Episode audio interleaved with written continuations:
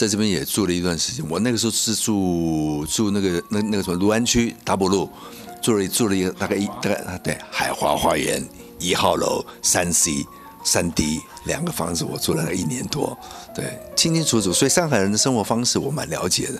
那时候我家里重新装修，我的浴室马桶啊什么全是都是我自己去挑的。对，上海人的生活方式我非常清楚，然后吃饭呐什么都都都都都都很了解。对，所以在这边跟上跟上海挺有缘分，就是第一次演唱会就是在上海，紧张的嘞。那时候我，朋友跟我讲，大佑你的演唱会很好，可是你唱歌的时候脚不要抖，好不好？不抖就不是罗大佑了吗？不好啦，还是不好。对的，那是因为太紧张了。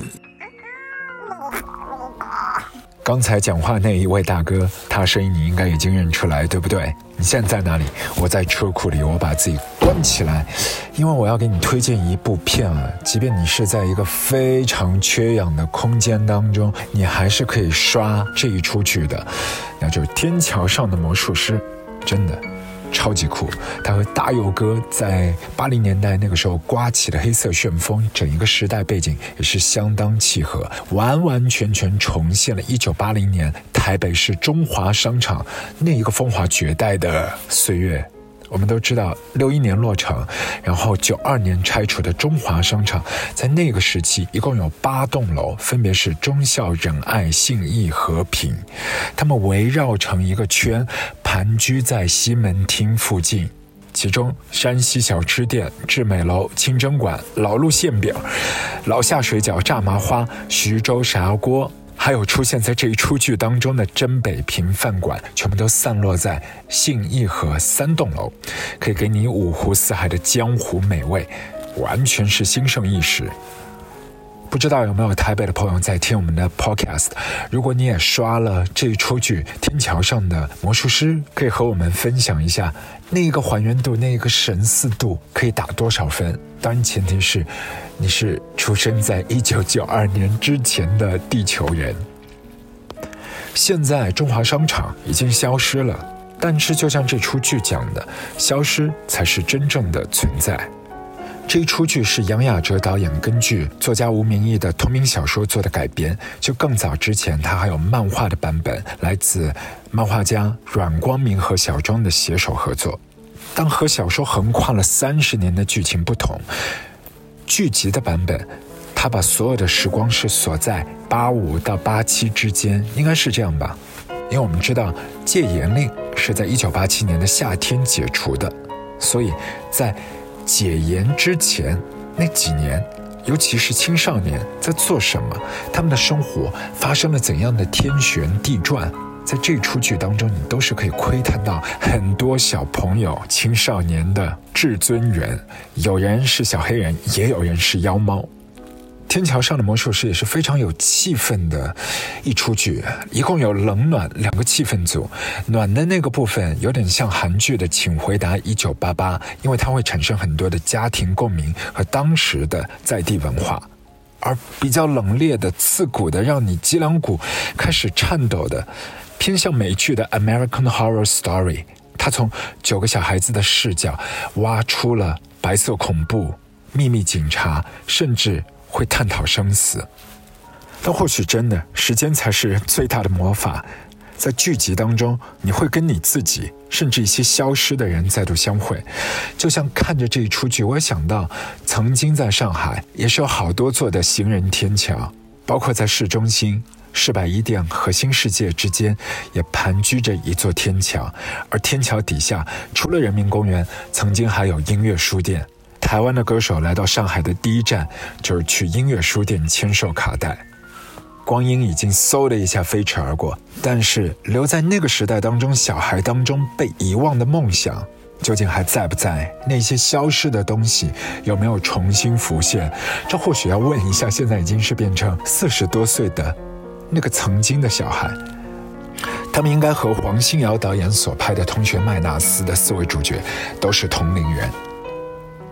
而接下来，今天我们这一集的卧房撸哥的 Podcast，也是要为你做一枚时间胶囊。它好像就是光阴的见证者，他就是罗大佑。一九八二年的时候，他发表自己的第一张唱片《知乎者也》，而当时他的处女专辑 B 面的第一首歌就是《知乎者也》。在二零二一年，他变身成了《天桥上的魔术师》每一集开篇的片头曲。掌柜阿俊，艳月八方，大家好，我是罗拉佑。最早我们在八零年代，你给我们的颜色一定就黑颜色，黑色旋风。对，因为最早在颜色上面只有黑色，亏欠大家太多了。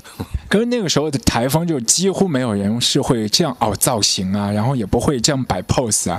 最早的知乎者也那个时期，所以在台风上面的那感觉，就人家模仿都还模仿不来的那个感觉。那个是因为第一个，那时候我刚刚从医院出来没多久嘛。医大家知道医医生是穿白色的嘛，刚出来没多久，然后又戴个墨镜，然后又又又穿黑色的，然后我觉得 不晓得怎么弄，那因为也待待了一阵子，然后突然之间发现，哎，摇滚乐得动一下，又摇又滚嘛，所以等于是等于是大概得得得舞在台上受到那种那种那种节奏的激发吧，所以觉得得动一下。这你是很自然的。对对对，你其实我不当然不是跳舞了，我我的东西从来就不是跳舞，就是跟着节奏、跟着感觉走就对了。那个时候在西方世界流行的应该是一些重金属，像 Led Zeppelin 啊那那一挂的，就披头散发，然后就肢体其实他们只是随着音乐就自由的摆动。没错，《诗经》里面讲嘛，其实我们的老祖先哦，这个在两千在三千年前的《诗经》里面就讲了嘛，对不对？就是你心中有心中有那种气要发出来。气要发出来，气气气那种气，诗早期就讲志嘛，他们讲事啊，事心嘛，对不对？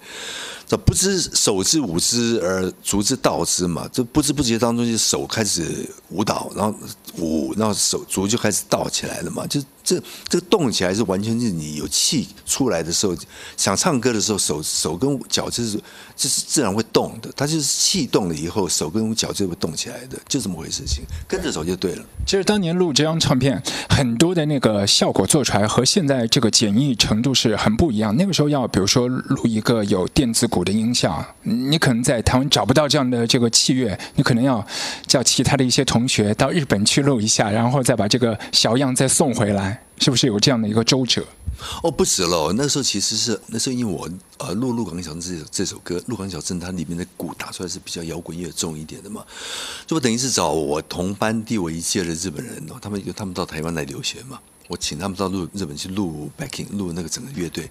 那时候刚刚好，台湾的白金录音室有二十四轨的那个那个录音机刚刚运进来，那是一九七九年的事情。我就找他们去，就他们制作人到那边去，把整个十首歌的那个 backing，就是二十四轨的那个音，先把它录出来。然后制作人啊，然后编曲家，然后那个啊，那个 engineer 录音师到台湾过来，然后进来以后，我们在台湾再把那个音我再唱进去，和音也唱进去，小提琴也搭进去，然后在台湾再混音，然后把整张唱片做完。是这样的一个故事。你写这首歌的时候，其实本身还没有去那个地方。可是，在那个一九七九年的时候，你是怎么想的？为什么要以鹿港啊这个地方作为你这首歌曲的一个背景？这是一个，这是一个幻想曲啊。因为呃，在七九年的时候，我还没有离开台湾过啊，因为还没有毕业嘛。呃，因为鹿港听这个名字，讲这个名字，跟跟读这个名字，都觉得蛮蛮蛮浪漫的。哦，它是很早期台湾比较早开发的一个城市，哈，比较早开发的一个城市。路路当然就是指梅花鹿那个路，港就是啊海港的港。是早期早期开发的时候，那个船开进港边的时候，就可以在港边看到那个梅花鹿在港边是吃着草这样子的，所以那个港想象得到是非常非常浪漫的啊。那后来因为海港渔浅了以后，那个因为渔浅了以后，港就比较没有船只进来，然后那移民也少了，那这个整个海港就慢慢没落掉了。所以整个城市能不能发展的好，是跟海港本身是不是有渔浅是有关系的。哦，那后来就开始没落以后，就开始变成变成是台南那边开始发展呐，台北开始发展呐，高雄开始发展的。所以沧海桑田嘛。沧海桑田，那一个城市从它的兴兴兴盛一直到它没落，是经过几百年的历史。这样就借题发挥，借着六鹿港这样的地方来写来写一首摇滚乐，啊，来讲这样的一个历史，一个城市的乡城这样的一个一种历史的发展。那这个东西跟像譬如说北京这样的城市啊，上海这样的城市，上海我也住过嘛，零六年我住过卢湾区，卢湾区。那有很多，譬如安徽人到上海的发展，哦，也有城乡的距离，有城乡之间的一种乡愁。安徽人可能到乡到上海的发展，可能有有些朋友还还是不识字的，对对，那也有到到上海的发展以后很很想家，也是这样的一种心情。对当时你的第一张其实也是磨了很久，因为发行是八零年代初，可是据说就压箱也是压了有两年多的时间。对，因为那个时候我的音乐歌歌曲写出来的时候，那时候比较太前卫。对，比较前卫一点，所以谈的好家公好多家公司公公司都不敢不敢发行，他们觉得哎呀，这样的这样的歌曲能卖吗？这个市场可以可以可以可以接受吗？那有一个记者甚至跟我讲说，他说：“哎呦，你这个这个唱片你可以卖一千五百张，这些人他们会每天听啊，但是我看是卖不出去的。”这样，后来我想着，那可能会有一些音乐歌曲。这个这个这个唱片公司会喜欢嘛？那终于等到有一天，邱福生、他张艾嘉他们来找我嘛，那就大家共同组织了一个制作公司。那刚好在八零年初的时候，滚石公公司他们也成立，对，他们也需要一些歌歌曲来发行。那就两间公司一谈之下，他们也蛮愿意，也蛮喜欢，就就事情就成了，就走了。其实那个时候你发第一张专辑的时候，其实你你完全不知道未来的路是怎么样，然后整个市场怎么会反应，你应该也没有太多考量。可是这张唱片诞生之后就石破天惊，这个划时代的意义是我们现在回过头来看才知道，哇，原来是可以变成这个样子。坊间的时候很多传说，其实你脑子里面装了很多的一些海量的创作的素材，包括你的卫生间里面都会记一些这。歌词会这样吗？对，有时候因为来不及，对吧？有时候有时候洗澡或上洗手间的时候来来不及写下来，也怕忘记，也怕忘记。呃，有时候睡觉的时候起来的时候，起来的时候赶快要把它写完。先睡觉的时候想到一些灵感来的时候，一些歌词啦、旋律。来不及，赶快要跳起来把它写下，不是醒来的时候会忘记的。对，作曲就是也蛮辛苦，也蛮有趣的一件事情。而且你是很有耐心，比如说那首歌曲，大街小巷都会唱的《童年》，你你写了好几年啊，就曲是写好了，但当中的这个歌词你不断的修修修。写了大概有五年吧，这个没办法，因为有些歌词像最后一段嘛，呃，阳光下蜻蜓飞过来，一片片绿油油的稻田。是小朋友其实那个身高的高度可能都还没有那个稻米长出来的高，所以我在想，写到第四段那个考试啊什么那些东西写过以后，我在想，长到一定的高度以后，你开始会想说啊，要不要跟更高年纪的同学啊，长到那个高度？那年纪长到某一种年纪以后，你有去看。看更高、更宽的视野嘛？那要不要把更更长大以后那种那种期盼哈写出来？所以写了大概三四年以后就觉得不够，想要把年纪更大以后，像在画画的时候那种看到田园的感觉啊，然后更高年级的想要想要跟更高年纪的那种身高看看齐的那个感觉，心境再写出来，所以心有未甘，左左宗浩。好像前面四段写的感觉，那个那个都是低年级的，而且身高太太太矮的那个那个童年的感觉，所以到到五年到第五年的时候，想再写一段，把童年的时候看到稻田呐。那高年级的啦，阳光呐，那种那种感觉，彩虹的感觉再写出来，所以花了你五年才把它写完。所以你这首歌里面也是有很大的一个平衡感，每一年这个成长的印记，你要好好的把它平衡好。可是这首歌当年很可惜，第一版你没唱，然后是被张艾嘉抢过去唱了。对，也也不能讲抢了，那个时候就是这样写出来，然后就是就是也要试试看自己的这种这种这种功力还没够的时候，让一个女歌手先试试看嘛，对。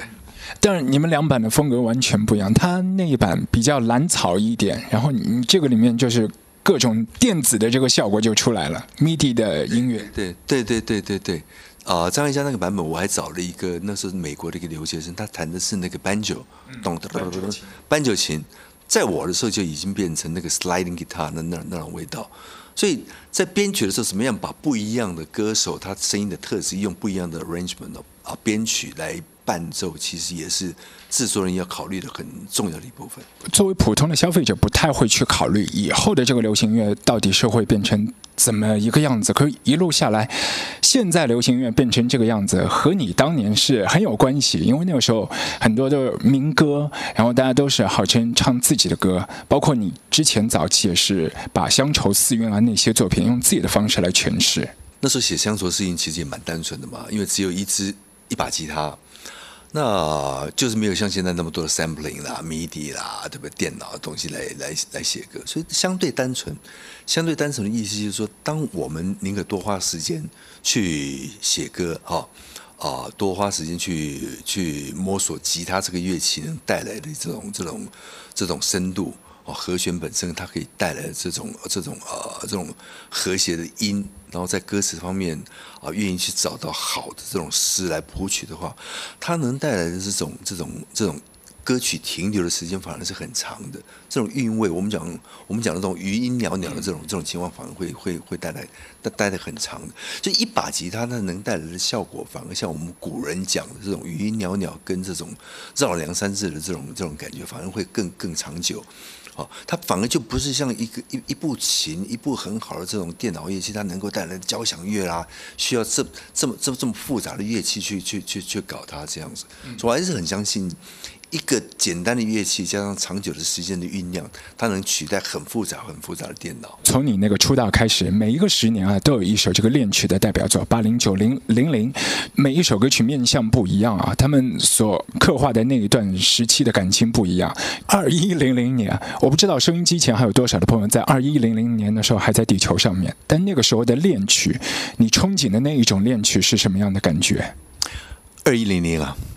二一零零的时候的人的恋曲是心连心手连手，搞不好连脑子都连在一起了，就很像我们现在的那个互联网一样，但是他们的心是在一起的，而且是一片和谐的世界。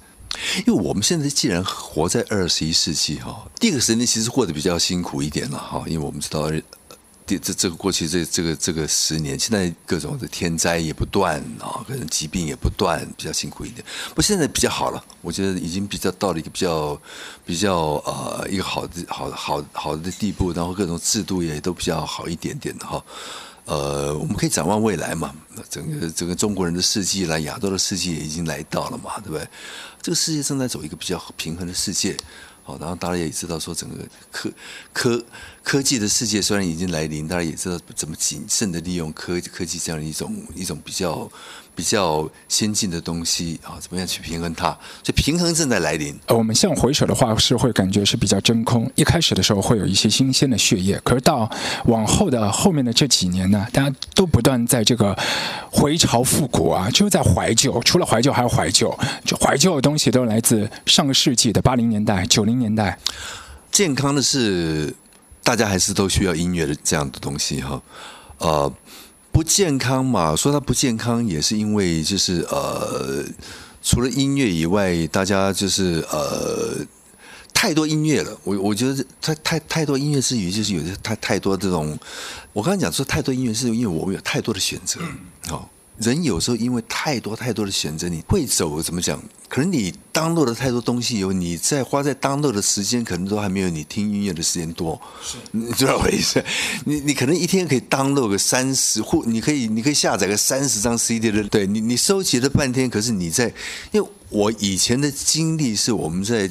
七零年代、八零年代，我们听歌的时候，你辛辛苦苦，你存钱去买买一张买一张唱片，可是你买来唱片，它可能上面只有四十分钟的音乐，可是你这四十分钟的音乐，你可能会听个几十遍、上百遍。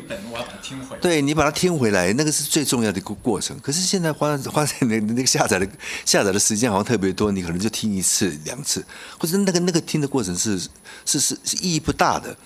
那我觉我觉得大家现在花在听音乐的时间可能要要更多一点，会比较好一点。啊。否则那个作曲家花花很多时间，可能他他可能要花十年的时间才才写出一张专辑出来，他他那个心血都白费掉了。前几张的专辑其实很多的一个音乐的基地是在台湾，可是到了后面，包括像九零年代的时候，其实你的那个音乐的大本营已经是挪到香港那边去了。然后那个时候也是和很多的一些词坛的高手也是一起合作这音乐工厂。那个时候最初这个建这个厂牌的时候是有一些什么设想？当初在香港建音乐工厂，其实就想啊，跟一些创作人一起合作哈，因为我们知道，其实创作人是特别不会理财啦，特别不会整理自己的一些一些这种啊版权的事物嘛。跟一些朋友，最主要是集合一些创作人，那可以帮自己的这种版权呐，帮自己的这种这种权利，争取多一些这种啊音乐库，在一起也好。抵抗一些唱片公司的 这种、这种财阀的这种、这种、这种、这种、这种剥削嘛，哦，开玩笑的了。不过其实对音乐人在一起，多少会聊一些创作啦，比较容易往创作方面去想，也可以激发创作。另一方面当然也会谈一些怎么样互相保护一些自己的版权的创作，然后也比较多一些灵感，就是可以让创作人多一些这种啊创作的这种基地。然后后来在音乐广场的楼上也弄了一间录音室，叫唐楼。既可以互相谈谈创作的这种啊，这种如何创作的中的的灵感，又可以有谈怎么样自己互相保护版权的这种保护的这种权益的东西，又可以有创作的一个录音的地方。那为什么不这样做？因为工厂来了以后，我们就互相有很多启发的地方。比如说当初来的时候，他其实只只写。广东歌，广东歌，对，那来音乐工厂以后，大家都开始想说，因为普通话的歌曲也是一一个新的潮流嘛，就开始研究怎么样写过一个电脑那时候还没开始很流行嘛，那大家一起研究怎么样用用用电脑写歌词啊，什么都都互相很有注意的，互相音乐人之间还是有一些激荡，包括你其实，在不同的一些地区看这个华人世界的一些文化，那个视角应该会变得不一样一点。对这一点就特别有趣，人在不一样的城市啦。后来我到了香港，后来他我拍那张那首火车那首歌的那个那个那个那个 MV 的时候，他也要到现场来，他一起到台湾来，那不是大家也就都见了世面，开了视野了嘛？那挺好的。这音乐工厂那个时候还有就是娃娃金志娟，就你也是帮他制作过，而且那个时候你也是因为因为你是比较少和一些女歌手来对唱，但那个时候和他一起合作，就应该是如今才。才是唯一，才是唯一，如今才是唯一。对，你你挑女歌手有怎样的一些标准？就这个女歌手才可以和我一起来合作一首歌。第一个啊，嗓子一定要很不一样哈，因为因为唱唱歌，女歌手唱歌特别容易唱的很很很很像。哦，第一个嗓子一定要不同。第二个啊，性格一定要容易相处。哦，因为。我在在制作的时候，在制作的时候，就是有时候会会会走一些比较不同的路线，因为我坚决就是说坚决的认为创作是一种啊革新，所以我们在做唱做娃娃那张唱片《四季》的时候，就是找了很多不一样作词者，那从四季从。四季的，从春夏秋冬，从春春天的三月、四月、五月、六月、七月、八月，一直到十二月，每一个月都要不一样的风格的歌曲来产生，这样，所以变成说，他的个性要能够很合乎每一首歌的要求，那这是不容易的。对，所以娃娃第一个，他的个性要能够随和到，就是说每一个作曲曲风都要能够适应到每一首歌的这种融入的状态。所以你的制作风格是和李宗盛很不一样，他是很苛求，比如说那个和传哥合作，人家我终于失去了你，开头第一个字就这个意见相左嘛，就僵持不下嘛，就要硬熬，就花再多的时间还是要听他的。你你应该就是说，大家找那个感觉，彼此之间可以朝这个发展的方向，就会去试试看。完全没错，我觉得李宗盛他他有点虐待歌手，这点我非常不同意。其实我交的信都作业在五六十首，现在其实是大量交出去了。我我不能零售啊，我不能。你不喜欢发一批？对对对，我不喜欢发一首歌、四首歌啊，甚至现在十首歌都是一种零售的行为了。对，零售就容易被打击嘛，被翻版了，被盗版这样。现在一出去要三四十首，三四十首歌这样出去才才容易受到保障的。所以你还是要做那种 box set，就一下子就人家买你个四五张碟的。对，而且小偷抬不走那种。之前就发美丽岛，其实这张唱片你也是压了好几年之后才发。你一开始总是觉得那个世道不是很对，因为那个时候盗版是最鼎盛的时期，好像很多朋友都。很难去选择那个实体的唱片，然后慢慢的又是从这个网络上面去 download MP 三。对，它就是这样的环境啦，什么各方面都还都还是不是太成熟的时候嘛。我相信音乐是环境一直在变，然后盗版是是我们一定会被困扰的问题哈，所以音乐人、创作人得自己想个办法。我相信只有音乐剧可以解决这个问题，只有音乐剧可以解决这个问题，因为音乐剧是在音乐的剧院的四个墙里面被保护住的嘛。呃，就是它会跟电影一样。电影一样，只有这个方式是可以真正的受到保护。然后，呃，你得靠大量的创作，然后跟其他的创作人、导演啊、剧剧作家啦，然后跟跟歌唱者、跟舞蹈者一起做一个很很够强强，而且受。影响力强的音乐剧，这样子，啊，创作者才真正的会得到保护，然后这个剧跟音乐才会延续下去的。这个就请大家拭目以待。我罗大爷我是不会是懒惰的人呐，只是推出来会慢一点而已。因为对我来讲，最重要还是跟跟创作人一起合作。我相信合作久了以后，大家自然会一起写一些歌曲出来啊。因为创作还是我觉得最重要的一环。大家都知道，我把创作看得比唱歌重要嘛啊。因为中文乐坛一直比较少一些好的作品出来，所以如果说是一个写歌的人和一个歌手，你肯定是挑前面的那一个身份。对对对对对，因为我们的作品少嘛，那这个第一个当然跟中文本身就不是那么容易写歌的一种语言有关系，可是我又觉得。越难做，我们就越应该去做嘛，不是吗？对不对？这个世界就就没有没有一种语言是不能写歌的，它那么难写，我们才需要去把一些文字里面那种语言跟文字里面那种难的关节把它打开，再加上我们又有那么多的那种少数民族的那种那种那种音乐可以利用，那我们为什么不去用呢？对不对？这宝藏有上上几十万首，我们应该好好去用我们的音乐，用我们的语言去替我们的下一代。打出一道很好的、很好的一种一些保障出来。有了这些音乐以后，有了这些歌曲以后，我想，我们离二十一世纪末这样的一个尾巴，我们很好很好的保障出来，离离恋曲二一零零那种康庄大道，其实不远的。对，其实我觉得在我们的华语乐坛，很多的一些少壮派啊，也是有自己很多的一些音乐的想法。包括像咱们内地的这个崔健，他之前是发了一些专辑，里面是加进了一些饶舌。然后你你自己的这个唱片里面，其实有很多节奏是这个嘻哈的一些元素也都有。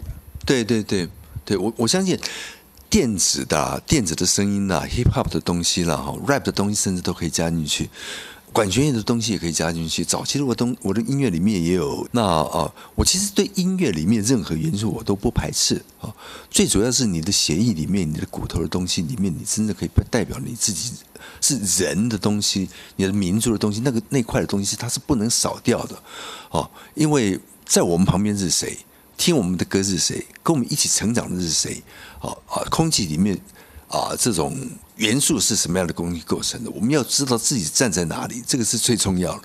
所以我一直在想说，哦，有人练曲一九八零，练曲九零，我们好不容易从二十世纪来到二十一世纪，我们呼吸的还是二十一世纪的空气嘛？那我们土壤是什么样的一个土壤？扎扎实实站在我们旁边的是谁？我们都要为这些人服务嘛？继续服务，继续唱歌，那继续听歌的还是这些人嘛？所以这些人也一起成长过来的，我们不会让大家失望的。Looper，Looper，Looper。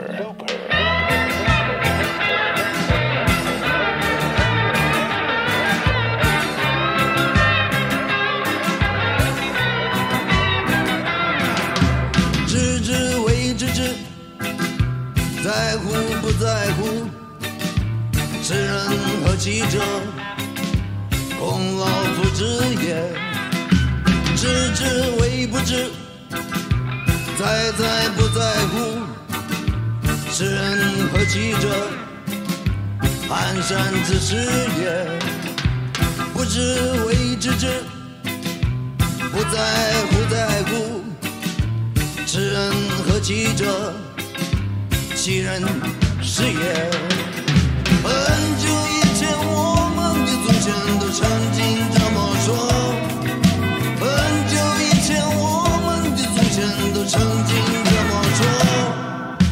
现在看看我们的青年，他们在讲什么？哇塞！但是要想想到底你要他们怎么做？剪刀等待之。清汤挂面糊，尊师重道者，莫过如此也风花雪月之哗啦啦啦呼所谓命格者是否如此也？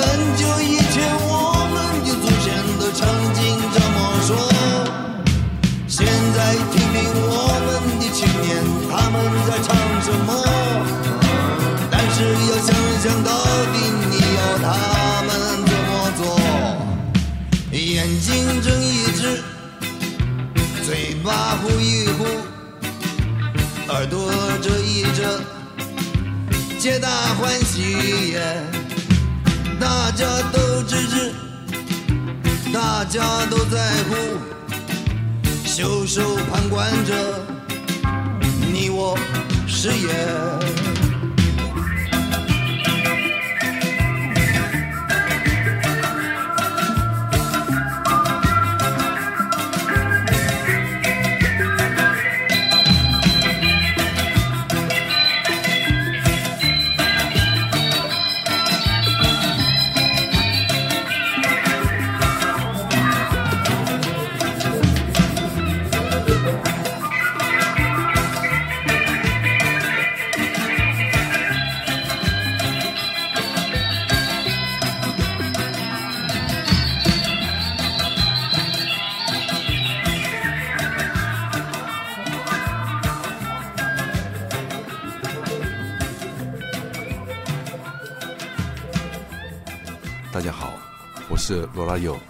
掌柜阿俊要您煮酒论英雄。